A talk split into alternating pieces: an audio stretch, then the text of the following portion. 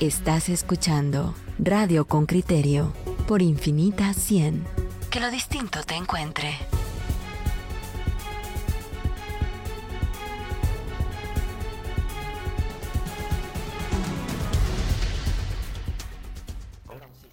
Ya estamos de vuelta en radio con criterio. Mire, y todos los días le estamos presentando a dos candidatos a, una curul. En este caso tenemos a un candidato que busca la reelección. Él es Manuel Conde y encabeza el listado nacional del Partido de Avanzada Nacional. Y está con nosotros también Sara Alzugaray, quien se encuentra en segundo lugar del departamento de Guatemala. Estamos hablando de los municipios de Guatemala, ¿verdad? Vamos a escuchar primero la nota de Henry Bean y luego volvemos para conversar con ellos. El informe de Henry Bean, reportero con criterio. El Partido de Avanzada Nacional PAN, organización política que en 1995 llevó a la presidencia al fallecido Álvaro Arzú Irigoyen, acogió a Roberto Arzú García Granados, primogénito del expresidente, como su candidato a la presidencia en el actual proceso electoral.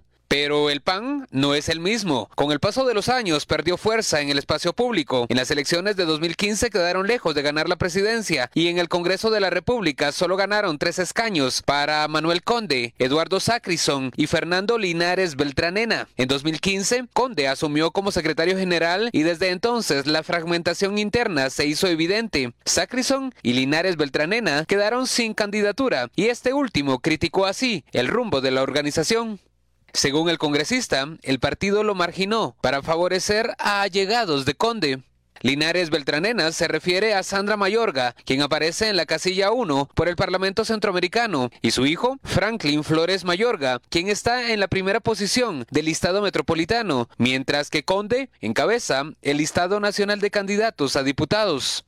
Conde fue candidato presidencial y exdiputado al Parlamento Centroamericano, además secretario general del presidente Serrano Elías. En mayo de 2018 fue designado para presidir la comisión específica para analizar la iniciativa de ley de aceptación de cargos, un proyecto que quedó dormido en el Congreso y que según algunos diputados se desvirtuó por completo. Con las enmiendas de dicha instancia, el documento propuso la reducción de penas hasta 50% si el procesado aceptaba los cargos. La iniciativa contemplaba que para optar al beneficio se debía colaborar con delatar a otros involucrados, una condición que Conde rechazó en septiembre del año pasado. En la actual elección, el PAN se unió al partido Podemos para impulsar la candidatura presidencial de Arzú García Granados, quien ya manifestó que apoyará al candidato a alcalde del Unionista, el partido al cual pertenece su hermano Álvaro Arzú Escobar, presidente del Congreso, Henry Bean, Radio con Criterio. Muy bien, ese es el marco en el que arrancamos la conversación con Manuel Conde y con Sara Alzugaray. Como Manuel negó durante varias veces al escuchar el, reporte. ¿Hay algo que, que, querrás contradecir del reporte? Bienvenido, Manuel. Gracias, buenos días a la audiencia, a los que estamos acá en estudio. Bueno, creo que el, reporte eh, tiene algunas imprecisiones, especialmente con respecto a la iniciativa de la ley de aceptación de cargos. Por eso fue que yo moví mi cabeza en sentido negativo. Pero esta es una nota más y es una nota más hecha con el criterio, pues el juicio crítico de un periodista que ve la labor legislativa. Y estamos muy acostumbrados a, ese tipo de análisis, así que no tendría mayor cosa que decir. Pero, ¿qué era lo que proponías con esa ley o qué era lo que te oponías de esa ley? Bueno, primero, la iniciativa no es del Congreso, es de la Corte Suprema de Justicia. Y la iniciativa, originalmente, la presenta eh, el comisionado contra la impunidad de Naciones Unidas, la señora Telma Aldana siendo fiscal, y eh, dos magistrados de Cámara Penal que llegan al Congreso a presentar una iniciativa sin tener derecho de iniciativa. Y nos hablan a la instancia de jefes de bloque de dos, de dos iniciativas, la del control telemático, que es el de los brazaletes, y el de la reducción de, de penas por medio de la aceptación de cargos. Así que Luego la Corte Suprema acoge la iniciativa y la hace propia y la presenta. Es correcto. No hecha por la Corte. sin, sin modificarla. Sin modificarla. La, sorpresa de la Corte es cuando se integra la comisión específica que efectivamente yo, yo presidí, con representación de todos los bloques parlamentarios, Y la sorpresa cuando ya hablamos con la Corte y entramos en el detalle, la discusión técnica, jurídica, eh, es que los magistrados de la Corte Suprema de Justicia en pleno no conocían los detalles de la iniciativa. Y entonces empezamos una tarea para darle sentido a una iniciativa que podría permitir crear un título en el Código Procesal Penal que favoreciera particularmente a aquella persona que comete un ilícito, se presenta ante un juez, lo acepta, llega a un acuerdo con su víctima, repara el daño y que esa aceptación, esa reparación del daño le permitiera tener una rebaja en las penas. Eh, el, punto era que la iniciativa original quería crear figuras mm. como la del eh, colaborador eficaz o el testigo, mientras más denuncie, más beneficio tiene, cuando ese tipo de figuras ya existen. Entonces, lo que nosotros quisimos privilegiar desde el trabajo legislativo fue el derecho premial de que aquel que acepta el, hecho, repara el daño, pues tenga un beneficio. Así que, eh, pero por, eso... Pero ¿por qué, por qué no favorecer que se esclarezca más el caso, digamos, y que la persona que está aceptando el hecho pueda describir la participación de otras personas y, le permita a la justicia ahondar en la verdad en ese caso. Pues esa, esa es una de las seis enmiendas que están en discusión. La misma Corte y la Comisión Específica llegamos a trabajar y conciliar seis enmiendas. Una de esas enmiendas eh, llegó de una instancia en la que participa la Fiscalía General, participa el Instituto de la Defensa Pública Penal, y ellos eh, están proponiendo en la enmienda que la persona que sea beneficiada con este tipo de, de procesos tenga la obligación de aportar elementos que permitan esclarecer en más detalle el hecho que se está juzgando. Pero repito, esa es una de las seis enmiendas que todavía tendríamos que discutir. Sara, tú eres nueva en estos temas, vas segunda por la casilla del Departamento de Guatemala, eh, y, entonces la pregunta es doble. ¿Por qué el PAN? Te podías haber postulado por cualquier otro partido. ¿Por qué el PAN?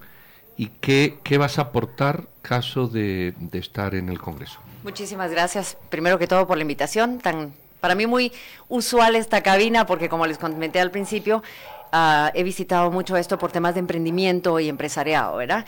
Eh, bueno, esa es una excelente pregunta porque acuérdense que yo inicié en este proceso de política ahora, después de tantos años de empresa, como empresaria, muy lejana totalmente a temas de política, porque eh, Roberto Arzú, que es amigo mío desde hace más de 25 años y con quien estuvimos juntos en el fútbol, es más, llegamos a competir directo muchísimo tiempo con en las radios, yo era la primera dirigente del fútbol nacional en la categoría mayor de hombres en el Club Aurora FC y él estaba al frente de comunicaciones. Entonces trabajamos en equipo, inclusive él en esa época aportó muchísimo al equipo Aurora y me ayudó muchísimo en ciertos patrocinios y entonces así fue como nos conocimos aquel entonces. Hicimos una amistad eh, que, ha permanecido durante mucho tiempo y entonces él, a buena recomendación de su papá, siempre decía que su grupo íntimo tenía que ser gente de confianza para él. Y entonces me mandó a llamar, conversamos. Eh, y entonces yo acepté el reto de ser su colaboradora cercana, de ser su secretaria privada, de llevar su agenda personal y algunos temas que obviamente me han enseñado y me han enriquecido mucho. Entonces, el amor no es un secreto que le tiene un amor muy grande al pan y él me pidió que me quedara con pan. O sea, hay afinidad, quiero decir, una afinidad de, Hay una afinidad. y además yo tengo una afinidad con el pan desde hace muchos años sobre todo creo que eso es lo más importante, esa afinidad que yo siento por el PAN. He sido PAN desde, es más, desde que se fundó. ¿Y qué aportarías al, equipo? Bueno, muy bien. Yo creo que hay dos cosas aquí muy importantes. La primera es, la pregunta que me hace todo el mundo es, ¿qué estás haciendo en política? Esa es la primera pregunta. Eh, y la segunda es, Sarita, no te involucres en eso, que tu nombre, ya sabes, todos esos detalles. Sin embargo, yo te voy a decir dos, dos razones. Una es, ustedes son en parte responsables, se lo decía ahorita aquí a, Juan Luis, y es que sencillamente eh, ustedes tienen razón cuando dicen que el civil debe involucrarse, debe meterse, aportar su know-how completo allá adentro en el Congreso, porque es muy fácil estar opinando en un teclado y estar criticando, pero no es lo mismo si yo siento que tengo la capacidad, que tengo un know-how, que tengo una carrera y un aprendizaje y un derecho de piso, como para no ir a sumar un poco allá adentro. tal vez no perpetuarme en el puesto, porque no soy una persona que perpetúa mucho en algo, yo soy muy in and out, que es un concepto ¿Cuántas legislaturas consecutivas querrías? Muy buena pregunta. Yo he estado trabajando eh, en otra cosa y si, me, y si me preguntas, me visualizo sin mucho en una. Cuatro años. Sí. Y de ahí para afuera. De ahí para afuera y otro, otro horizonte. Porque ahora mismo yo debería estar sentada en otro país, porque mis planes eran otros y de repente me los cambiaron. Pero me encanta el reto de poder aportarle a Guatemala, sobre todo que yo llevo muchos años ayudando a Donor al emprendimiento en ¿Y Guatemala. por qué no prolongarte en, la legislatura? No lo sé. Si, aprendes. Si tengo que responder a tu pregunta, vamos a suponer que aprendo, porque soy una persona que aprende rápido y hace las cosas bien hechas, y me empalago un poco y las cosas van, voy logrando algunos objetivos, es muy probable que si Dios me lo permite, puedo continuar. ¿Sabe qué proyectos eh, propones para esa legislatura de cuatro años? Bueno, eh, acuérdense que esta decisión de meterme a la política es muy reciente, ¿ok? Y a eso debemos sumarle que yo estoy de mano derecha, eh, no puedo decir jefe de campaña porque aquí nuestros protocolos son un poco diferentes, pero me ha tocado un aprendizaje que ni en una universidad y en un intensivo me ha tocado, o sea, no es de 24/7, es es de 25 y 8. Entonces no he tenido mucho tiempo de sentarme a, pensarlo, pero sí hay dos iniciativas en particular, hay varias, pero hay dos en particular que me llaman mucho la atención. Una es la famosa ley de emprendimiento que se hizo ahora en el 2017, que creo que la, hizo eh, Alejandra Carrillo, la diputada, y hay otra ley que es la, de, la del tiempo parcial de trabajo, ¿verdad? De, de los famosos part-time que no existen y sí han sido un problema. A mí en lo personal me han sido mucho problema en mis empresas. Pero esa ley no está ya aprobada y lo único que necesita en el 2018. Es, un, reglamento por parte del Ministerio de Economía y Ministerio ya se aprobó. de Trabajo. El reglamento ya, ya, lo, ya lo hizo el, el Ministerio de Economía. Pero el presidente no lo ha sancionado, ¿verdad? No, lo ha sancionado, ya lo aprobó. Es más, ayer me enteré. Entiendo que se niega a sancionarlo porque le tiene miedo a los sindicatos. Es muy probable que sí. Y es más, es que hay que tomar en cuenta que ahí hay que sentarse Pero es un presidente que tu partido en el Congreso apoya. Sí, es decir, miren, yo, yo les voy a decir una cosa. A mí mi mentalidad es ir a sumar. E ir a sumar en cosas que en lo particular me ha tocado vivir y que no tienen crecimiento. El emprendimiento en Guatemala es demasiado y no se está llevando a su fin, no lleva éxito. Yo creo que hay muchas cosas interesantes que hacer ahí de temas que yo conozco con muchísima, ¿verdad? Con, facilidad. Eh, Manuel, tú, eres un, un, diputado como todos, ¿verdad? Eh, pero eh, eh, si te tuviéramos que poner... ¿Qué quieres decir con como todos? Hombre, como todos me refiero con sus errores y sus aciertos, con sus detractores y sus y sus admiradores. Pero si yo te tuviera que poner, te pondría en ese grupo en el primer tercio, o sea, de los que tienen admiradores profundos y detractores profundos. para los detractores, los admiradores te van a votar igual. Para los detractores, eh, ¿cómo te describirías tú en las críticas, por ejemplo? Bueno, pues usted votó con el pacto de corrupto. Bueno, pues el PAN siempre ha estado en la esfera del gobierno y de... Para quienes te detractan por ese entorno en el que te pueden poner, eh, ¿qué le dirías tú mm, mm, para mostrarte como una persona elegible eh, en las próximas legislaturas? Que se revise en qué materias yo he votado a favor y en cuáles no que se revise cuál ha sido mi desempeño en el Congreso. Ciertamente, como lo decía la nota inicial, somos una bancada de tres diputados, pero somos una bancada en donde cada uno de nosotros tiene incidencia en el trabajo parlamentario. Eh, una opinión, una calificación, una participación nuestra en instancia de jefes de bloque o en el Pleno tiene incidencia frente a posiciones de bancadas mayoritarias. y siempre vamos a estar, y hemos actuado con mucha claridad por ejemplo, uno de los primeros temas polémicos en los cuales nosotros nos encontramos en el 2016 fue en el tema de la paridad en las reformas a la ley electoral. Y fijamos una posición clara, ideológica, política, institucional, partidaria. Nosotros no creemos en que debe ser una paridad de hombre, mujer, hombre, mujer, hombre, mujer. Hoy nosotros llevamos listados en donde hay tres mujeres encabezando las cuatro mujeres. ¿Por qué? ¿De Vamos, ¿qué, listados encabezan mujeres? Cinco mujeres están en el Parlamento Centroamericano. Cinco mujeres. Van puestos del uno al cinco. Donde probablemente va a entrar una. Eso puede ser tu, tu, tu sensación. ¿Cómo reaccionas a la crítica de Fernando Linares Beltranena, que señala que la persona que encabeza justamente el listado de diputados al Parlacén es una persona que tiene una relación casi familiar contigo o familiar? La, la, describió, pero no, no retuve la, la palabra. yo creo que yo creo que esto ha llevado un poquito a a una actitud un poco obcecada y, y creo que es un buen momento para aclarar algo. O sea, Sandra Mayorga y yo sí tenemos una relación personal. Son pareja. Somos pareja, hace 15 años. Pero voy a decir algo más. Ella y su hijo Franklin son las personas en el partido que han hecho el trabajo más intenso por el partido. Ellos tienen el legítimo derecho de ocupar una posición, incluso más que yo, que soy el secretario general del partido. ¿Y las bases los eligieron? Y las ¿O bases. los elegiste vos? Y las bases, no, el partido tiene sus bases y tiene su organización y tiene su polémica. Y Linares está fuera. Y está fuera porque él, él criticó al partido, interpuso recursos contra el partido y denigró a dirigentes del partido. ¿Y las bases lo Y rechazaron? las bases lo rechazaron. Porque el partido es eso, el partido es un partido en el que ocupa posiciones el que trabaja. Y el que no trabaja tiene que ser de alguna manera relevado por aquel que sí está trabajando. Ahora, mi respuesta es esa. Y los hechos son claros y quienes saben la dinámica de trabajo del partido lo entienden y quienes llegan al partido también lo entienden. Y los únicos que tal vez no lo quieren entender son aquellos que mantienen una posición obcecada de que es esto o que es el otro. Al contrario, el legítimo derecho de ocupar posiciones en esos listados se tiene a partir del trabajo. Y mucha gente que creía que, que porque Linares eh, encabeza tal cosa, encabeza tal otra, no, en el partido, el partido es un partido al que le hemos dado carácter institucional.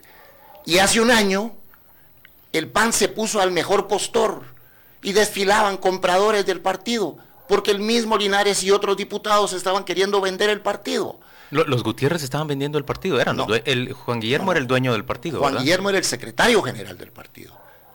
Y por razones personales, Y financista casi único, digamos. sí, eso sí, eso sí.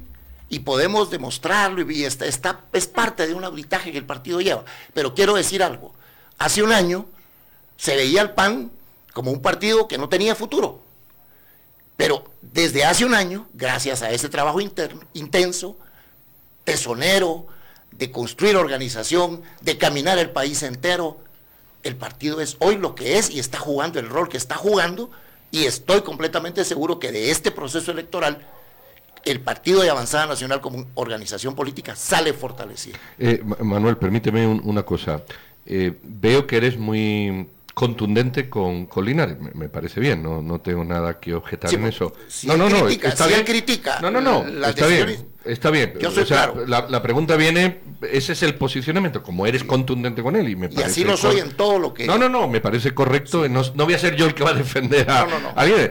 Eh, la pregunta es, Linares ha hecho un trabajo muy cuestionado en, en algunas cosas. Eh, aquellas mediaciones, aquel lobby en Estados Unidos, eh, que él mismo dijo, yo estoy ahí, pero no dijo quién. título No, personal. Exactamente. Lo que yo te quiero preguntar es, esta separación que estás haciendo tan contundente entre el PAN y el Linares, y, el diputado Linares, perdón, ¿es de ahora o, o ustedes se separan de todo lo que Linares ha hecho en el Congreso?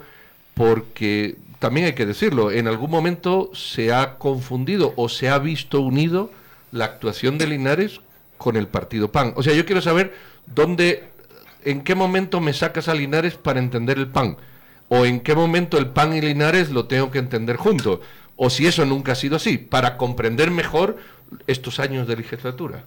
Vea, la bancada de nuestro partido, los tres diputados del PAN en el Congreso, por la propia situación interna del partido, yo soy parte de un acuerdo político que me hace ir al partido, llegar al partido sin ser miembro del PAN, yo era secretario general del Partido Unión Democrática. Hicimos un acuerdo con Juan Gutiérrez y empezamos a trabajar. Pero resulta que el PAN no muestra una bancada cohesionada en la legislatura, en la octava legislatura. El PAN, el PAN tiene diputados como el, El señor Linares. tal- ah. No, no, no, No. La octava legislatura es la, la actual. Sacrison Linares, Sacri y vos. Ajá, sí. Y podemos ir juntos y coincidir en ciertos temas Y discrepan en otros. y discrepamos en otros. Y esa es parte de una dinámica que en esta bancada de tres diputados, en la coyuntura política en la que nos encontramos, respetamos las posiciones y respetamos la, posición de cada uno. Linares quiere ir a hacer el lobby, quiere hacer- hágalo personalmente. Vaya y haga lo que usted quiera. Que Sacrison no vota en unos temas, perfecto, se respeta. Y que Manuel Conde encabeza y promueve. En el tema de la reforma constitucional tuvimos una, unas diferencias profundas. Yo estuve trabajando las enmiendas para la reforma constitucional. Ellos estaban absolutamente en contra de la reforma constitucional. Entonces, esa ha sido una dinámica que esperamos que no se repita en la próxima legislatura, porque esperamos para la próxima legislatura tener una bancada. Pero que quizá tenga- ese sea el comportamiento más, más, eh, razona- más democrático. A ver, Porque actuaste por lo menos porque yo tampoco veo contradicciones entre ustedes. O sea, si a mí me pedís que yo los caracterice, yo los veo a ustedes como un partido profundamente conservador, como diputados profundamente conservadores, te diría adversos a lo que supuso el año 2015, la lucha contra la corrupción y la impunidad, adversos a, a CICIG. Y si me decís- adversos a la, a la si- agenda de género, y si me a decís a la- ahorita, a las tendencias internacionales. pro restauración, pro restauración totalmente del, del sistema anterior al año 2015. Tos- miren, total verse adversos a toda esa tendencia de LGTB, matrimonio entre ¿Favorables iguales. a la cooptación del Estado por parte de- No, del capital no, privado? No, y lo hemos demostrado. Y, Y- nuestra posición en el Congreso ha sido clara. Decime cómo, cómo, ¿Cómo lo ha han sido muy demostrado? clara. ¿Cómo lo han demostrado esa Revisen posición nuestra posición, ¿Pero revisen, cómo en qué? revisen nuestras posiciones en temas. ¿Cómo en qué? la ley de aguas. Ustedes están a favor de, de, aguas, una a ley favor de la ley de aguas. Y soy de la Comisión de Ambiente. Y tuvimos discusiones Va, entonces ahorita decinos quién se opone a esa ley de aguas y por qué ustedes, si están a favor, no logran pasarla ¿Y en el Congreso. por qué la ley, por qué- por qué la ley no avanza? Pues, ¿Por eso qué? te pregunto Ajá, yo a vos, pues, si vos Pregun- estás en el Pregúntense- Congreso. pregúntenselo a los diputados que se oponen. Pero vos no por- a los que lo promovemos. pero Tú vos que conoces, estás- tú conoces, yo quisiera saber si tú conoces por qué se oponen. Claro que hay una oposición, hay una oposición porque todavía el manejo de las cuencas es parte de una disputa que viene desde los eh, cantones de Totonicapán hasta los agro- agroindustriales. La gente se siente dueña del agua, no tenemos una legislación. quiere en esa pagar un canon por el No uso quiere de pagar agua. un canon o quiere retener el agua que tiene que servir a otras comunidades. Ustedes ahí están a favor de De- que de la ley de ese es un recurso nacional, debemos todos pagar un canon por su uso y garantizar Y que ese recurso esté una ley de aguas que regule el uso racional de ese recurso. Miren, vamos a ir a la pausa comercial en ese momento, pero vamos a volver para seguir hablando qué representa el Partido de Avanzada Nacional, cuál es su ambición en la Yo tengo- siguiente ¿Cuáles son sus legislatura. propuestas? Yo tengo una propuesta. ¿Y cuáles son sus propuestas? Ya venimos. Estás escuchando Radio con Criterio por Infinita 100. Estás entre inusuales. Ah, estamos de vuelta en Radio con Criterio y usted, oyente con Criterio, se ha dado cuenta que iniciamos nuestra serie de entrevistas. Todos los partidos políticos con los candidatos a diputados que encabezan sus diferentes listados se sientan acá en la cabina de Radio con Criterio para discutir desde cuáles son sus propuestas a quiénes son y cuáles son sus particulares puntos de vista sobre la coyuntura nacional. Antes de irnos a la pausa, Manuel Conde, que ocupa la primera casilla en- en de candidato a diputado en el Estado Nacional conversaba sobre las posiciones que ha tenido la bancada PAN. De telón de fondo, eh, Sara Alzugaray, quien ocupa la segunda casilla por el departamento de Guatemala, está justamente lo que discutíamos, es ese, ese avance, una lucha contra la impunidad, contra la corrupción y una resistencia que, que mm, no puede rechazarse. ¿En qué condiciones se da? ¿Contra quiénes se da? ¿Cuál es tu posición sobre eso? ¿Específicamente sobre qué? ¿Sobre la Sí, impunidad? sí, So- hablo concretamente sobre de de CICIG, Ministerio Digamos, Público. Pongámoslo así, si llegara en la siguiente legislatura un futuro gobernante a presentar un, un convenio nuevo con Naciones Unidas para aprobar una comisión internacional contra la impunidad, ¿tú cómo votarías? Vea, yo tengo un punto muy personal. Recuérdense que mi mentalidad es 100% empresarial y de, y de proactividad y de crecimiento, de inversión. Y yo siento que la CICIC eh, cometió muchos errores en relación a esto, al tema específico del que estoy hablando. Entonces yo no puedo estar de acuerdo desde el ¿Qué- qué momento. errores cometió Por ejemplo, en el- específicamente del que estoy hablando, digamos, yo que estoy en el empresariado, que estoy en bienes raíces también, eh, el tema de la CICIGA a nosotros nos perjudicó mucho en Guatemala porque la gente dejó de invertir, por ejemplo, eh, se fue mucho la inversión, eh, comenzó mucho el temor, el miedo, llegó hasta cierto nivel que digamos, yo que me muevo mucho en el emprendimiento, esta gente, la gente joven tenía miedo y decía, Sara, pero eh, o sea, ¿qué, qué, si- qué pasa si hacemos algo mal? Nos vamos presos. Entonces hay que explicarles el proceso de principio a fin porque no estaba muy bien explicado, pero sobre todo yo creo que lo que más perdimos fue inversión. Mucho temor, eh, se aisló la, la inversión extranjera, la inversión nacional. Digamos, yo en el tema de bienes raíces llegué a recibir cualquier cantidad de propiedades de los empresarios más reconocidos de Guatemala. ¿Eso qué significaba? Había un temor permanente, muy fuerte. Entonces, yo particularmente no, no estoy a favor de la CICIG, además yo sigo una línea eh, con el partido y con el candidato presidencial. Entonces yo sí no estoy de acuerdo con la CICIG. ¿Y qué es mejor entonces? ¿Mantener el régimen de, de impunidad que teníamos hasta 2015 en que no se imputaba a personas que tuvieran un cierto capital o que tuvieran un cierto peso político en el país y, y entonces parecía que todo marchaba muy bien aunque de fondo teníamos un sistema eh, de corrupción que, que corroía todo y unas instituciones muy cooptadas. Eso es una, bueno, como yo dije, no todo fue malo. Yo creo que sí, sí hizo cosas muy interesantes y muy buenas, pero se perdió por ahí en el camino. ¿Qué te parece que fue lo más interesante o lo más positivo que hizo CICIC para el país? Por ejemplo, a mí el tema de la corrupción y eliminar la corrupción era muy importante, porque sí estamos muy cooptados a todo nivel, aún en el deporte. Yo lo veo. Uy, sí. Por ejemplo, yo iba para candidata a vicepresidencia de la fútbol y no pude optar, tuvimos que renunciar unos días antes. ¿Por qué? Porque está tan cooptado y eso es un reflejo y un espejo de lo que tenemos ahí arriba en el gobierno. Entonces, yo creo que sí, sí, sí hizo cosas buenas, pero creo que se nos perdió por en el camino y en lo particular, yo creo que el desen- desen- no incentivar a la iniciativa privada, a la inversión, esto sí, sí se nos pasó la mano. Yo creo hay gente que ha estado presa eh, o que estuvo presa sin poder tener ni siquiera acceso a un, a un juicio en tiempo, como pasó con el, con el coronel Chiroc. Eh, Pero tú tenés claro que al coronel Chiroy nunca lo acusó CICIC, ¿verdad? correcto, no, yo lo sé, pero a lo que el voy es problema de prisión tiempo. preventiva es Eh, todavía una es. gran deuda de parte del Congreso para todos los ciudadanos. Eh, que es correcto, es correcto. Es, es un, es un problema que no nació en el 2015, No, no. simplemente los juicios del 2015 lo colocaron de relieve. Antes del 2015 hay casos de prisioneros Sí. de 8, 10 años 10 en prisión años. preventiva. Es correcto. Es decir, yo creo que sí ha hecho cosas buenas, hizo cosas buenas, pero yo no estoy a favor de la CICI. Definitivamente que no. Manuel, la misma pregunta para vos. ¿Cómo conceptualizas? Yo, yo supongo que vos sos adverso a que se cree una nueva CICIC, pero, pero ¿cómo lo, lo explicas a la audiencia? CICIG eh, es un em- experimento fallido de Naciones Unidas. Fallido, ¿te parece? Fallido, fallido. El único en el mundo, ojalá y sea el único. Y nunca más una CICIG en otro país, porque está demostrado que falló. O ¿En sea, qué- su- sus primeros dos comisionados salen por la puerta de atrás y sin decir por qué se fueron. Castresana, un desastre, sale y termina enjuiciado en otro país, y Dalanese sale sin pena ni gloria. Llega Iván Velázquez, a quien yo conocí a finales de los 90, siendo fiscal auxiliar en Antioquia, y yo tuve mi, mi- mi- mi marco de confianza con él. Creí que él iba a hacer un mejor trabajo.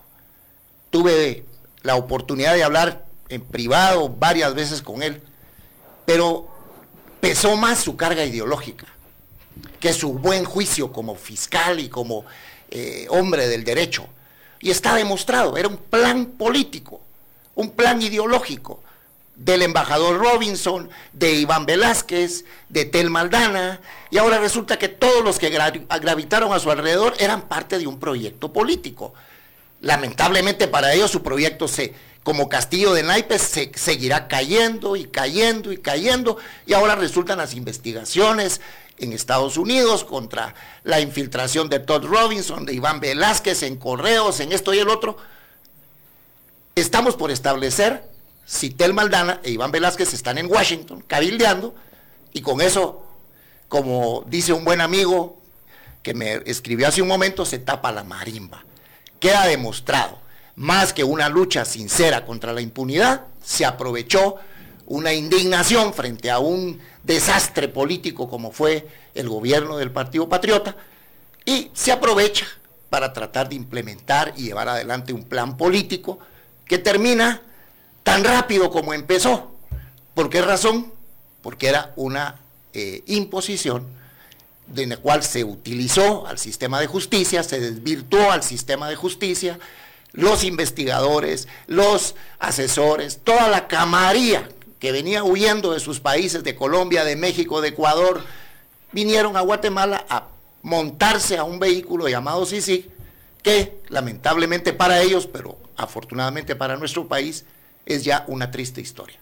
Para Oye, vos entonces, eh, lo que dijo ayer Roxana Valdetti, que es prácticamente lo que vos estás diciendo ahorita. Pero no, no me compares es- con eso. es- No, me- no, no permito que me compares Pero con eso. pensás dirá- exactamente eh, igual que ella. Ella dirá lo que le No dé la gana. quien te compara. No, no, me estás, vos me Lo estás que vos estás diciendo es exactamente lo que ella pero el dijo que me está- ayer. el que me está comparando sos vos. Es que es idéntico Y lo que lo vos permito. dijiste. Pues no lo permitas, pero Sí, yo lo digo. de- pensá lo que querrás, pero mi pienso. posición, mi posición y, es clara. Y te pido concretamente que me digas en qué se refleja lo ideológico. Decime una acción de CICIG que refleje ideología, digamos, una acusación contra Roxana Valdetti, contra Otto No. Pérez Molina, la contra Manuel manipulación, la manipulación jurídica y de las instituciones que hizo Sisi para meter una sobrecarga ideológica en la que participaron periodistas como vos, que acuerparon, que solaparon y que participaron. en la Solaparon. Solaparon. Yo tengo identidad y por supuesto que me identifico con esa lucha. Yo no- Ideológica. es que esto no lo veo ideológico, Ah. Manuel. Yo esto lo ¿Qué veo no como modernidad versus un régimen neocolonial.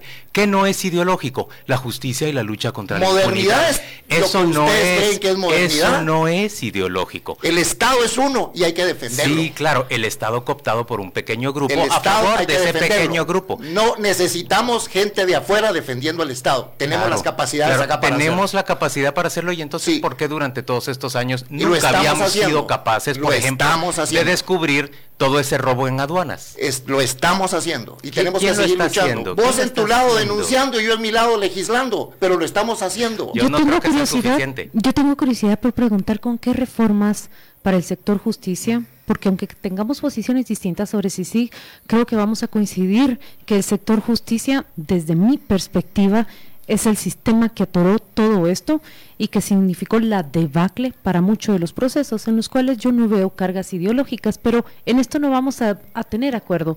¿Con cuáles de las reformas constitucionales estaba usted de acuerdo? Estaba muy de acuerdo Con la que- nueva elección de magistrados. con la nueva elección de magistrados de cortes. Estaba totalmente de acuerdo con eso. Jamás estuve de acuerdo con un Consejo Nacional de la Justicia, porque el que ellos quisieron llamar Consejo Nacional de la Justicia no ejercía jurisdicción. Y ellos lo entendieron. Necesitamos... Lo retiraron y, y- Bueno, y trabajaron en Pero le voy a decir algo. Creamos toda la reforma a la ley del servicio civil del organismo judicial. Creamos todas las reformas para fortalecer al Ministerio Público. Se le incrementaron los presupuestos al Ministerio Público. Yo estaba muy de acuerdo con esas iniciativas y las respaldé. ¿Cómo debían ser Claro elegidos los magistrados? claro que no estuve de acuerdo con que se propusiera un consejo para el organismo judicial y se suprimiera el consejo del Ministerio Público. Debo decirle que muchos jueces que tienen una carrera judicial tampoco estaban de acuerdo con la primera propuesta del Consejo de la carrera judicial. Pero le quiero preguntar, ¿cómo debemos elegir a nuestros magistrados de Corte Suprema de Justicia y de Corte de Los Apelaciones? magistrados de Corte Suprema de Justicia tienen que venir y ser electos por el Congreso, pero tienen que pasar por su proceso para que el Congreso haga una elección de una lista que viene pasando por el proceso. Del Consejo de la. Carrera. Sí, pero que llega al Congreso porque esos son los pesos y contrapesos que el Estado debe de tener. Si no, quitémosle a la Corte Suprema de Justicia la facultad de velar y ver los antejuicios de los diputados y quitémosle al Congreso la facultad de ver el, el antejuicio Pero del ese presidente. mecanismo que nos estás diciendo propicia, por ejemplo, una elección como la que se produjo hace cuatro años, en la que dos líderes políticos, Alejandro Sinibaldi y Manuel Valdizón, definieron cómo se integraba la Corte. Y las personas, los integrantes del Congreso, obedientemente votaron de la manera en que ellos lo pidieron. Bueno, por eso estamos diciendo. Yo diría, en este caso, y reafirmo, la elección de la Corte Suprema de Justicia debe de ser, en nuestra democracia representativa, una facultad del Congreso de la República. Ahora bien, ¿qué hay dentro del Congreso? ¿Y qué cambios se pueden hacer, lo- lograr en el Congreso? Cierto es que la actual Corte, de alguna manera, emana de procesos de comisiones de postulación cuestionadas. La misma fiscal general que es heroína para ustedes fue parte del señalamiento de que ella había sido electa a la Corte Suprema de Justicia porque había sido promovida por Herrera y por eh, eh, López. Pero recordás que nosotros también se lo consultamos a él, a ella. Sí, La primera pero, pero les entrevista digo, cuando porque ella sigue llega- siendo su heroína. Entonces, ¿qué les quiero decir? El Congreso de la República... A ver, el término heroína lo estás poniendo vos. A mí me parece que ella cumplió con una función que fue diligente. De la que misma para manera vos en que te vos disgusta mucho. Valdetti, yo te es lo que digo que ustedes es exactamente, sonás exactamente igual que lo que está diciendo Valdetti. Pero Sí. vol- no volvamos a ese punto. A ver, lleguemos a este asunto. ¿Vos estás a favor de que se reinstaure el régimen que teníamos antes de No, 2015? no. Vale, Entonces, ¿cómo querrías vos, si, de- Fortaleciendo las si no es por medio de la CICIG, ¿cómo querrías vos Queremos que una esta- fiscal Solo Déjame que te manipulada. plantee la pregunta. Queremos una fiscal manipulada. Déjame que te plantee la pregunta. Te estoy diciendo no. ¿Cómo establecerías vos un sistema que permita una justicia independiente real en el país? Que lo que tenemos en este momento no es eso. Fortalezcamos las instituciones, fortalezcamos al Estado. No podemos fortalecer al Estado debilitando sus poderes. Fortalezcamos los poderes del Estado. Démosle la gobernabilidad que el país necesita a partir de nuestros textos constitucionales. Pero no querramos importar criterios ni políticas porque el Estado no se va a fortalecer. Pero vos estarás de acuerdo conmigo, tantos años de hacer política que tenés, estarás de acuerdo conmigo en que nuestras instituciones son fácilmente cooptables y que por mucho tiempo han funcionado en beneficio de un pequeño grupo que extrae una gran cantidad de plata de adentro de esas instituciones. Yo hemos conocido un sistema político, por ejemplo, que ha enriquecido candidatos a lo largo de los tiempos y que, por supuesto, una vez que ellos se convierten en presidentes, están cooptados por quienes ¿Vos les crees que entregaron los el dinero. políticos hoy son los mismos que antes? Creo que, creo que han variado. ¿Crees que son los Pero mismos? creo que lo que está en disputa en ¿Crees esta que las elección, campañas electorales hoy son las creo- mismas de hace 8 o 12 años? Solo por, eh, por el beneficio de que tuvimos la lucha de CICIG y el Ministerio Público que vos denostás, no es lo mismo. No, es, eh, hoy no son lo mismo porque hay reformas a una ley electoral que hizo el Congreso. No Forzadas por el movimiento de contexto. 2015, Manuel. Perdóname, la re- per- están tan equivocados como les encanta estar equivocados. Las reformas son consecuencia del proceso del 2012. La ref- las reformas del 2016 no son consecuencia de la crisis del 2015. ¿Vos crees que quitarle el poder a Ángel González, el gigantesco poder que tenía, es consecuencia del 2012 y no del 2015? ¿Y vos crees que una reforma a la ley electoral que se hace en el 2016 se gesta en el 2015? No, si eso pasa por procesos de consulta a la Corte de Constitucionalidad. ¿El si esa- transfugismo estaba en el 2012? Eso se gestó en el 2015, Manuel. No, eso venía en la reforma a la ley electoral y de partidos políticos que aprobamos en el 2016 y que vino Entonces, de la Corte de Lo Constitucionalidad que me estás en el diciendo, 2015. tu tesis es que la modernización del Estado y la democratización del Estado es anterior al 2015. ¿Ustedes, ¿Ustedes creen que la historia empezó en la plaza del 2015? Por favor, si ustedes creen eso, pues repito, siguen eca- ¿Y por qué equivocados. las reformas desde el 2012 no eran aprobadas? Porque las reformas, el proceso electoral fue en el 2012. Y resulta que ese proceso, el Tribunal Supremo Electoral tiene la obligación de hacer una revisión legislativa legal después de los procesos electorales. El Tribunal Supremo Electoral inició su proceso de reformas a la ley electoral y el dictamen, la opinión de la Corte de Constitucionalidad se virtió en el 2015 y en el 2016 el Congreso aprobó las reformas. Pero ese proceso de reformas no nace en la plaza Bueno, pero sus 2015. propios colegas lo han dicho. Por ejemplo, Mario Taracena dice, estamos atendiendo lo que la plaza exigió. Mario Taracena decía, vienen órdenes en inglés, vienen órdenes de la plaza. Mario Taracena es mi amigo y compañero de colegio, pero Mario Taracena es uno de los gestores de esas reformas desde el 2012. Pero resulta que aquí pareciera ser que antes del 2015 no había Estado.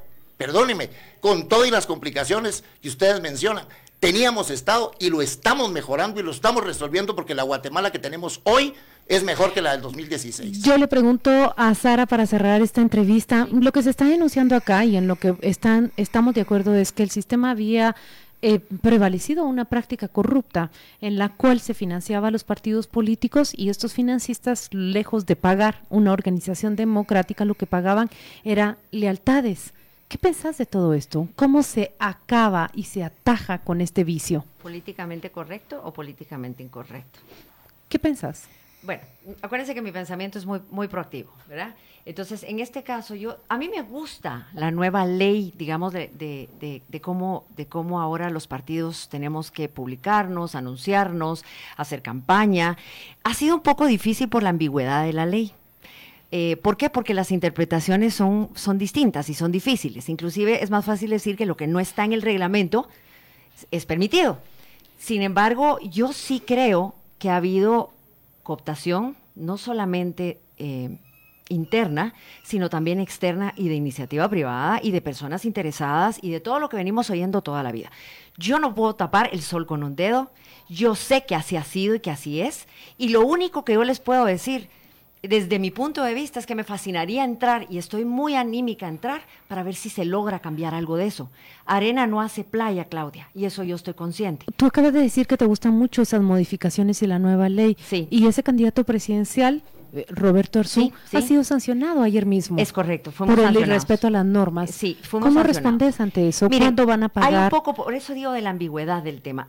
Ahora mismo no sé porque no lo he visto, estoy anoche, ayer me enteré, No está en firme la eh, resolución. no está en firma la resolución, hoy, hoy, eh, se va a platicar, se va a ir a hablar, se va a tratar de pelear y se va a luchar porque ese es el problema, hay una que no estaba claro de que no puede pagar un candidato de su propio eh, bolsillo la publicidad. Manuel me ayuda en eso.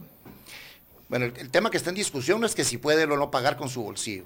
El tema que está en discusión es si se puede pautar. Registrar, ajá. No, si se puede pautar publicidad En Exacto. otros medios. en otros otros medios. medios. Pero imaginémonos, ¿ustedes creen que Facebook vendría al Tribunal Supremo Electoral a registrarse para ver si como red social puede pautar publicidad? Ni. Facebook ni Twitter. Ni Twitter. No, imposible. Entonces, Menos si la sanción es por la compra de publicidad en Facebook, porque según eh, el criterio del registro de ciudadanos, no del tribunal, es que Facebook no está en ese registro. Pues eso es lo que tenemos que discutir. Sí. Porque resulta que si la prensa escrita de Guatemala no quiso ir a registrarse, yo no sé si ustedes como medio lo hicieron, creo que sí, porque me llegó una carta de ustedes en ese sentido.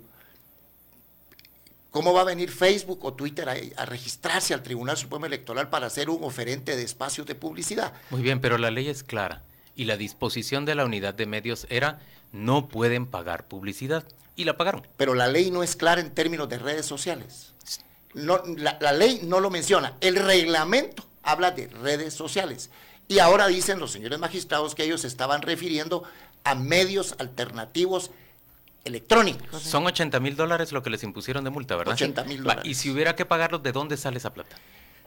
Bueno, son 80 mil dólares entre los dos partidos que conformamos la coalición, Ah, O sea que 40 y 40. 40 y 40.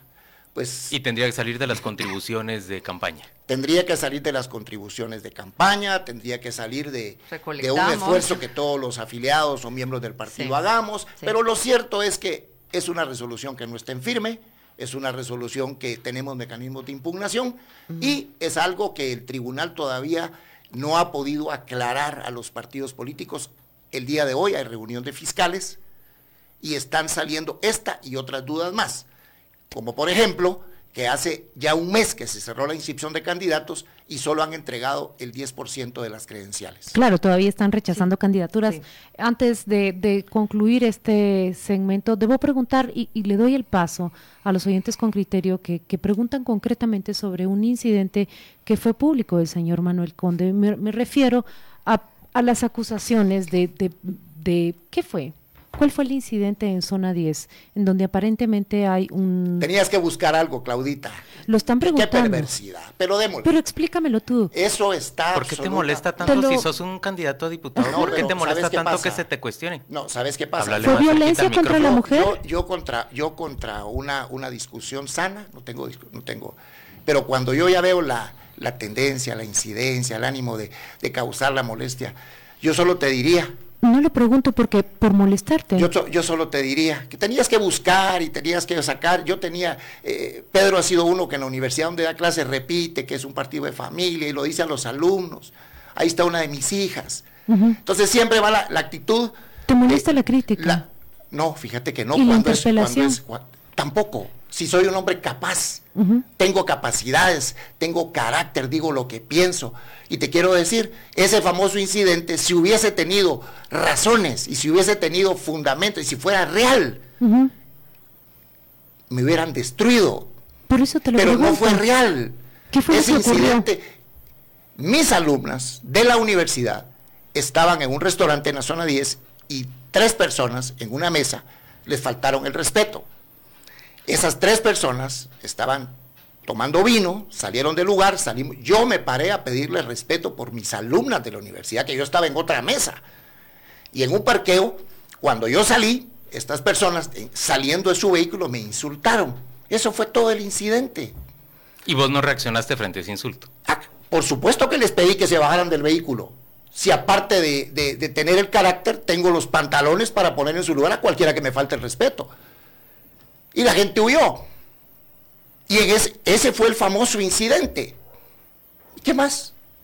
¿Y en qué momento se confundió que se trataba de un La nota perversa de un periodista del periódico. La nota perversa de un periodista del periódico. Eso es todo y eso es lo que Que lo atribuyó a un caso de violencia contra la mujer. Imagínate. Y cuando yo estaba defendiendo a mis alumnas, que estaban en una tercera mesa. Manuel, hablemos de tu carácter, sos volcánico, ¿verdad? No, Sí, te no, enojas. no, no, no, yo ya me he enojado Sí, aquí. ay, Dios mío, No, ¿dos yo- veces o es que- tres veces? es que así ¿O hablo. cuatro cuánto van? Es que así hablo yo. Ah. Pero no te Yo pareció oportuno que te preguntara eso, te abrió el No, micrófono, tenías que tenés una buscar algo, tenías que buscar algo. Yo puedo buscar, yo te puedo preguntar de la carceleta. A mí y me, que y- contés y de yo la te puedo responder carceleta. con mucho gusto, Manuel. Sí, pero entonces- te respondo. Por eso. Lo que pasa es que se ve un poco mezquino de tu No, parte, pero por, y, no, y no es mezquino Porque buscar yo- en redes ver. sociales qué encuentro contra Manuel. Manuel, Lo que no van a encontrar Manuel, jamás Manuel. es corrupción. Lo que estamos no van viendo, a encontrar jamás lo que estamos es viendo claramente es que sos un Lo político al no que le disgusta ser cuestionado. Lo que no van a encontrar sos un político al que le disgusta es que no ser cuestionado coherente. y se presenta frente a un electorado, pero no quiere recibir Lo que no van a cuestionamientos. encontrar jamás es que no sea coherente. y los cuestionamientos son la oportunidad Jamás. para que vos ofrezcas tu explicación. Sí,